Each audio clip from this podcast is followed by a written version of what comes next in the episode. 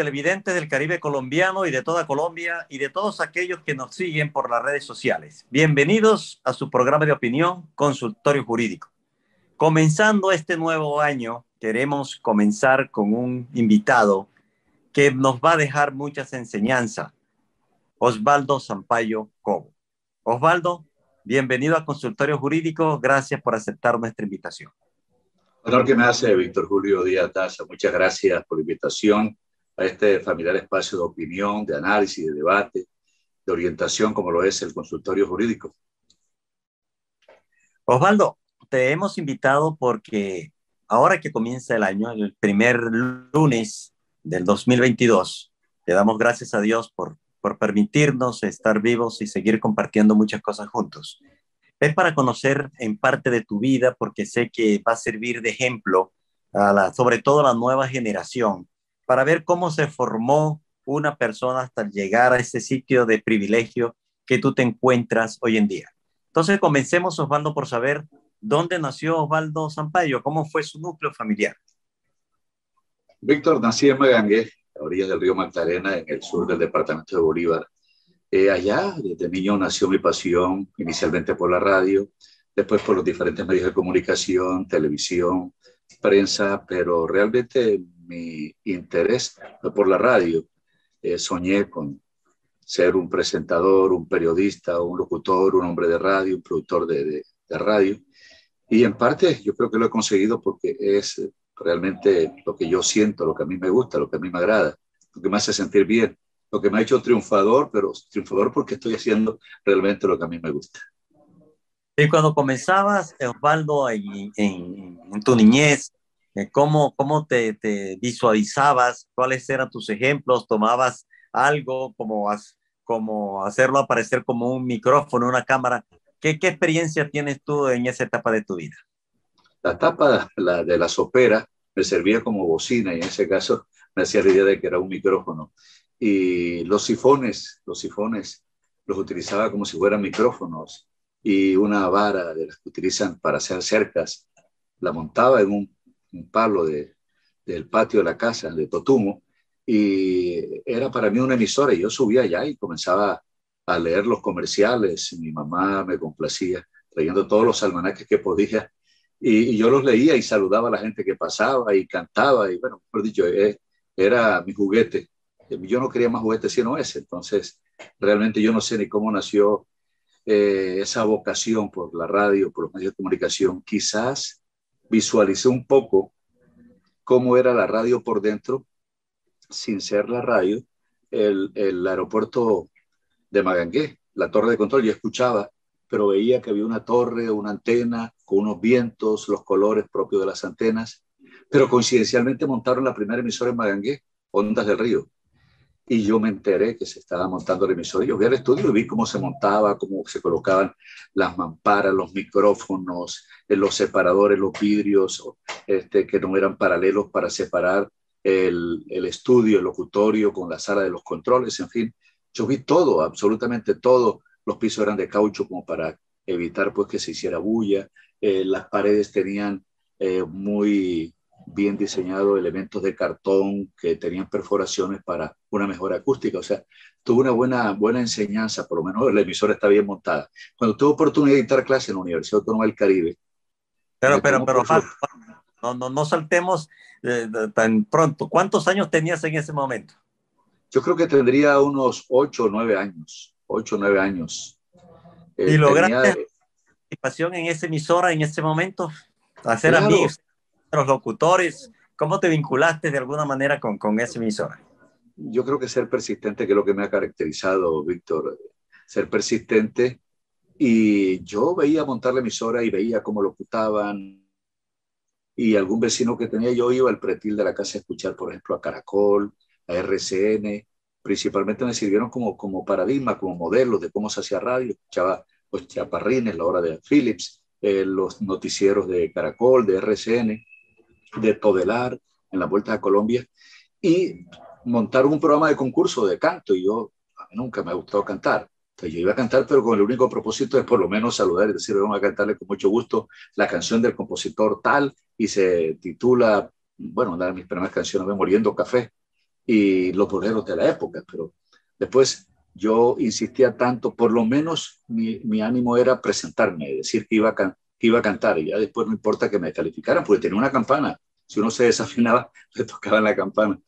Pero eh, yo persistía, yo insistía, era simplemente por, por darme la oportunidad de hablar.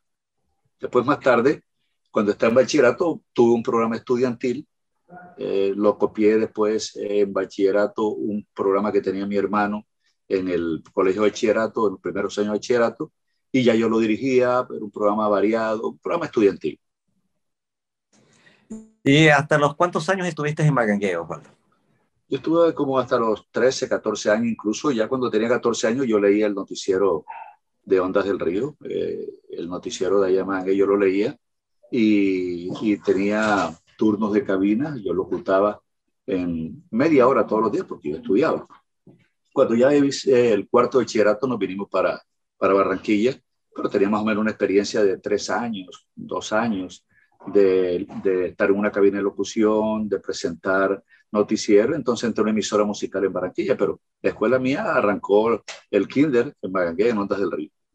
Podríamos decir, Osvaldo, en esta primera etapa que ya tú tenías claras tus metas desde niño, lo que querías hacer, y además recibiste el apoyo pues de tu madre, de, tu hermano, que fue fundamental para hacer crecer ese sentimiento, ese deseo que tú desde niño tenías. Así es, el apoyo de la familia fue importante, inclusive cuando yo llego a Barranquilla, Víctor Julio Díaz Daza, mi hermano cuando no le gusta la radio, él sabía que a mí sí. Incluso anteriormente había que presentarse ante el Ministerio de Comunicación, hacer un examen para radio o para televisión. Él lo hizo cuando estudiaba en la Universidad Atlántico y pasó a Radio Sutatensa. Ahí encontré un maestro, a Jorge Humberto Cli Palacio, el director de la emisora que me enseñó desde escribir a máquina, eh, ser productor de radio, ser presentador de programas en vivo, lector de noticias, redactor, reportero, o sea, era un todero. Incluso participé y fui eh, cuando tendría que 19 años al segundo Festival de la Cumbia en el Banco fui al Festival del Porro en Corozal, eh, estuve en la fiesta del 11 de noviembre en Magangué, pero con la sorpresa que nadie me conocía. Y, y esas fueron, bueno, acompañaba a Jorge Roberto Play también las transmisiones deportivas. Entonces, para mí fue mi escuela, yo aprendí a grabar, aprendí todo, esa fue mi universidad. Nos vamos a ir, Osvaldo, a unos mensajes comerciales, pero el primer mensaje que queremos dejar es, cuando tengas un sueño, lucha por ello, sé persistente y seguro lo conseguirás. Regresamos a consultorio jurídico en unos momentos.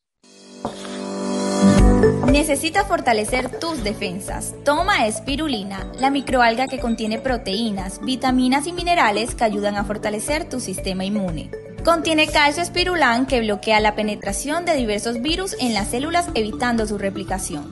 Además tiene antioxidantes y aminoácidos esenciales que regulan las funciones de tu organismo.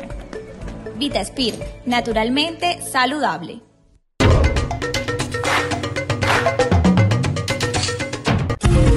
Hay una fuerza muy poderosa que nos mueve a creer que todo es posible. Es la energía que viene de los corazones de la gente, que como nosotros enfrenta grandes desafíos para alcanzar sus sueños. GESELCA, energía que construye futuro.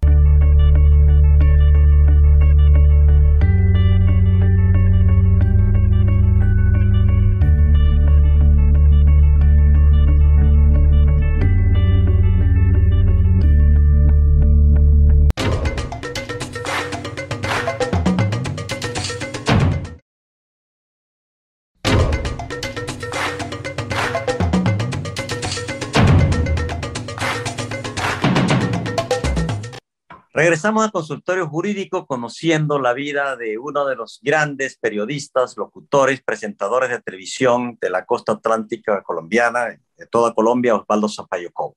Osvaldo, ya, ¿por qué decidiste, ya será 13, 14 años, venirte para Barranquilla? Ya por necesidad, Víctor Julio, la situación económica era difícil. Mi mamá era eh, madre emprendedora, madre sola, madre sola y recibía el apoyo muy tangencial de, de, mi padre, pero ya él se declaró que no tenía la situación económica como para estar apoyando a Domingo, que ya estaba en Barranquilla, Y yo estaba todavía en bachillerato, o sea, yo podía seguir en Barranquilla, pero mi hermano no podía seguir en Barranquilla, tenía que truncar su carrera de ingeniero químico. Y él dijo, no, que se venga para acá y acá trabaja. Entonces mi hermano decidió, dijo, no, yo aquí termino mi profesión. Más bien ustedes vénganse, tú, Osvaldo, mi mamá, vénganse ustedes. Tomamos un bus interdepartamental con un baúl lleno de ilusiones. Y recuerdo que llegamos por la carretera oriental, por el, no existía todavía el puente de Calamar. Llegamos a, al Paseo Bolívar. Me dijo mi hermano, el más virtuoso, no te quites, no te bajes del baúl hasta cuando yo llegue. Y estaba yo sentadito esperándolo. Y nos vinimos para Barranquilla por, por necesidad, por necesidad. Pero es que en Mangue todos nos venimos para Barranquilla, casi que la mayoría, porque tenemos una vocación anfibia, porque tenemos el mismo río, porque, porque nos identificamos más con Barranquilla y nos sentimos más eh, comprometidos y más identificados con la ciudad. Hasta el punto que el carnaval se nutre de lo que es el folclore de, de, la isla de Monpós, del, del, Magdalena, del Banco, de Magangué, de Talaigua, todo eso. Entonces se nutre el carnaval de Barranquilla. Entonces tenemos mucha relación. ¿Y qué hace Osvaldo esa familia con una madre trabajadora, con otro hermano y con un baúl lleno de ilusiones? ¿Qué empezaste a hacer en Barranquilla? A trabajar. Yo llegué y te decía que Domingo hacía los descansos, yo llego y me dice, no, no va a ser los descansos, usted va a ser locutor de la emisora. Y vivimos del sueldo de locutor control en una emisora musical. Yo estaba en cuarto, quinto de bachillerato, bueno, décimo, y ahí terminé. Y vivíamos con eso, Víctor. Vivíamos inicialmente con una tía en el sector de la 46 con la 44, límites con el barrio abajo.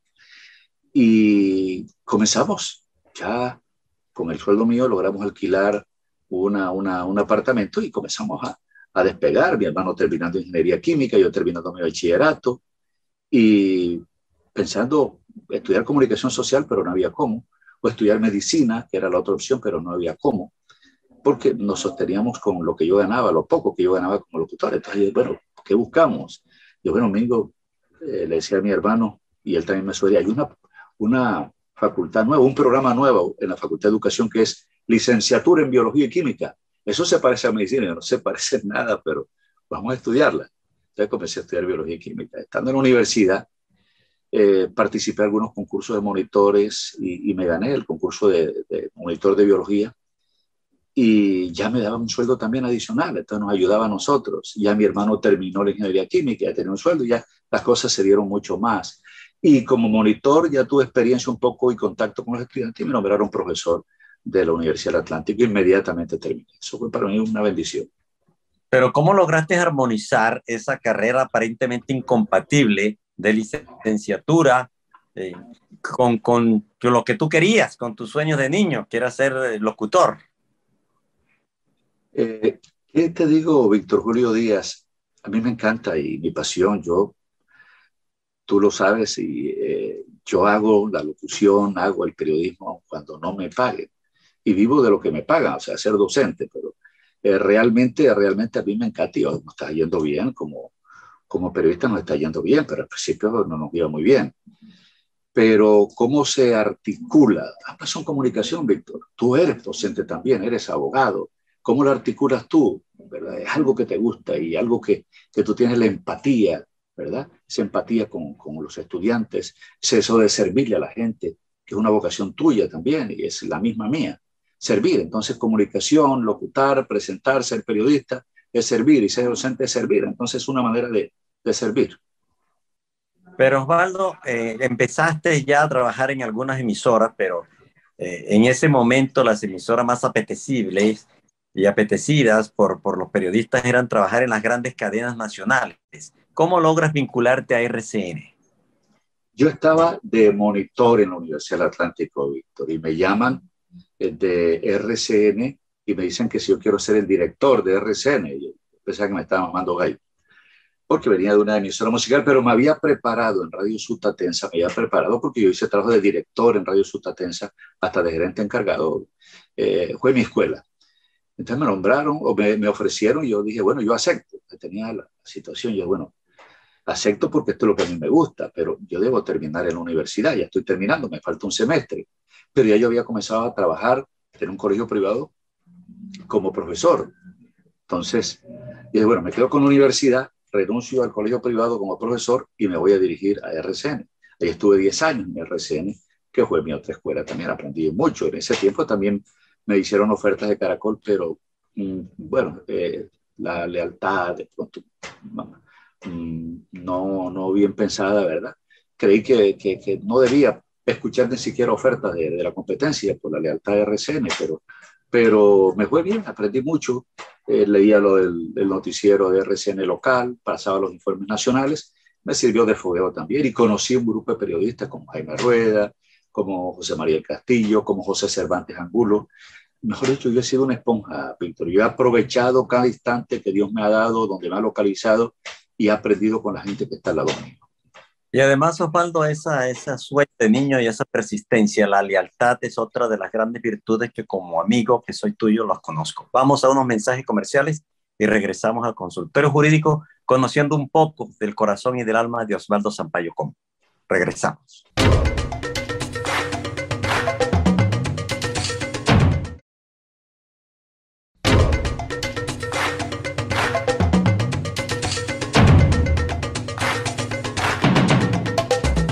Regresamos a consultorio jurídico. Osvaldo, has tenido en tu vida profesional distintas facetas. Eres el director, dueño de un importante noticiero radial que tiene muchísimos años, tiene 30, 40 años y todavía se mantiene, que no es fácil. Has sido presentador de, televisión, director de noticieros de televisión. Eh, de todas esas facetas, ¿cuál es la que más te gusta?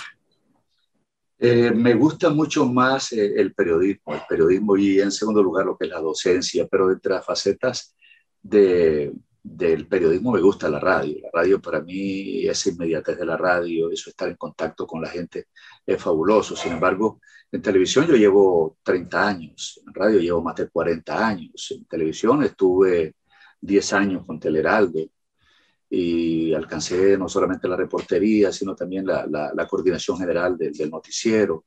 Entrevista también, allí aprendí mucho con Humberto Mendieta, por eso yo siempre he aprovechado mucho a la gente que está al lado mío. Y ahí he sido presentador y he encargado del noticiero también en algunas oportunidades. He estado también vinculado a lo que son actividades del carnaval, en presentación de espectáculos, eh, inauguración de eventos importantes como el aeropuerto de Barranquilla, el Teatro Mirela Rosa, o sea, facetas, facetas en todas, me siento bien, pero el periodismo es el que más me gusta y cuando es radial mucho más.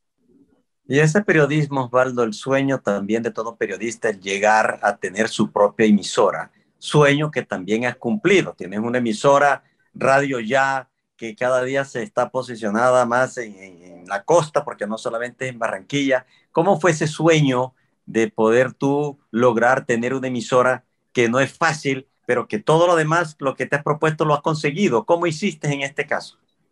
Eh, solo no se puede. Víctor, yo ángeles, si tú los conoces, ángeles que realmente, si les veo la cara, ¿verdad? Lloro de la emoción. No ha dado los resultados que se esperan porque nos cogió en plena pandemia, pero tengo toda la esperanza. Y yo tenía aquí un mensaje muy importante que la esperanza no es lo último que se pierde. Yo digo que lo único que no se puede perder es la esperanza, Víctor. Yo le auguro muchos éxitos. Estamos haciendo un periodismo, una radio, esa es la casa de la radio Barranquilla. Y la estamos haciendo con todo lo que hemos aprendido durante 40 años. Y estoy seguro que va a dar resultados. Y, y a pesar de la pandemia, las dificultades, ahí hemos estado persistente, persistente, hemos llorado, ¿verdad? Eh, pero no hemos renunciado a ese propósito. Quizás respetando a quienes considerando a quienes nos dieron la mano, a quienes han sido socios, porque solo no pudimos, y pensando en que no lo podemos defraudar y mucho menos a los oyentes. Pero tenemos algo importante que es, uno, un órgano de opinión, de radio hablada, de radio de contenido, en la que tú haces lo que profesionalmente tú crees que debes hacer, no lo que te indiquen que debes hacer. Eso le da una independencia, ¿verdad? Y una responsabilidad también. Haber ganado premios de Simón Bolívar en radio, en televisión, Mario Ceballos Araujo, en radio, en televisión, estar eh, al lado de figuras importantes de la radio con las que hemos aprendido, ¿verdad? Y bueno, y las que no hemos tenido en contacto con nosotros hemos visto, Yamid Amad, que es también persistente, eso se mantiene vigente, Humberto Mendieta, Jorge Humberto Cli, eh, bueno, y, y bueno, Jenny, que es mi aliada en radio, ha aprendido mucho también y ya me supera. Hemos aprendido con ellos, con los operadores, o sea, es un aprendizaje permanente. Entonces, falta mucho todavía, tenemos muchos sueños, no están completos todavía y tengo por seguro que será eh, emblema de la radio barranquillera. La radio de Barranquilla será esa emisora que lo hacemos con el propósito de servir, de servirle a la comunidad, que tenga un órgano riguroso, con buen contenido periodístico, una buena radio, que realmente preste ese servicio social que la radio debe, debe prestar. Y estamos seguros, Osvaldo, que así será. Por lo tanto, estamos invitando a todo el pueblo, sobre todo al barranquillero, que apoye a Radio Ya, que apoye a este noticiero independiente que ha sabido mantenerse durante tantos años y estamos seguros que muchas personas que te, que te admiran, como yo te admiro a ti, estarán eh, pendientes y, aceptarán nuestra recomendación de que apoyemos eh, este sueño que ya tú lo has, que no es un sueño porque es una realidad. Osvaldo se nos está acabando, pero queremos... Yo no solamente, déjame decirte, Víctor, yo no solamente te admiro, te quiero. Tú eres parte de mi familia, de mis afectos, te conozco desde cuando era joven y contigo compartí la Sierra Nevada de Santa joven, Marta. ¿eh? Joven, porque lo seguimos siendo. ¿Cómo? Ah, sí, no, sí, seguimos siendo joven y lo más importante, nos mantenemos vigentes. Eh, Víctor, no, estoy seguro que las cosas van a salir y que tenemos esa propuesta. Mantener la independencia, Víctor, es importante. Mantener la verdad por encima de todo es importante y no tener ningún patrocinio, no tener ni patrocinio económico, ni político de ningún tipo. Entonces, así es como queremos nosotros estar, con el apoyo de personas y amigos como tú, como Humberto, como la gente que nos rodea allá en emisora, todos son eh, y hacen parte de un equipo. Entonces, ese es el propósito y darle gracias sobre todo, eh, Víctor, a Dios que nos ha bendecido en cada instante, en cada momento. Y hoy es el día, comenzando ya el año, eh, con esta invitación especial que para mí es honrosa. Dale gracias a Dios. Osvaldo, ya se nos está acabando el tiempo, pero si quisieras que en algunos años tus amigos y la nueva generación pudieran, tuvieran la oportunidad de ver este mensaje, eh, ¿qué les dirías? No se rindan, no tiren la toalla, sean persistentes, sean persistentes. Para mí eso es importante y estudien, lean, capacítense, no improvisen. Cuando digo improvisar, no es como pensar hacer las cosas por seguir el paso, es prepararse para cuando te toque romper el libreto, sepas qué decir, qué hacer. Y eso es lo que hacemos en, en, este, la vida, o sea, no podemos estar con un libreto en la vida, hay que romperlo, hay que romper ese paradigma y en el momento que te toque, saca tus alas y vuelas. Osvaldo, gracias por abrirnos eh, en este comienzo de año tu casa, tu corazón, para compartir ese modelo de vida que has tenido eh, con nosotros y con todos los televidentes. Eh, gracias, Osvaldo, por, por ese hecho y también nosotros te llevamos en nuestro corazón. Bendiciones, Víctor, para ti, para todo el equipo del consultorio jurídico, para la audiencia. Muchas gracias por, por estar con nosotros siempre en este horario tan habitual, en este espacio de opinión. Bendiciones y feliz año.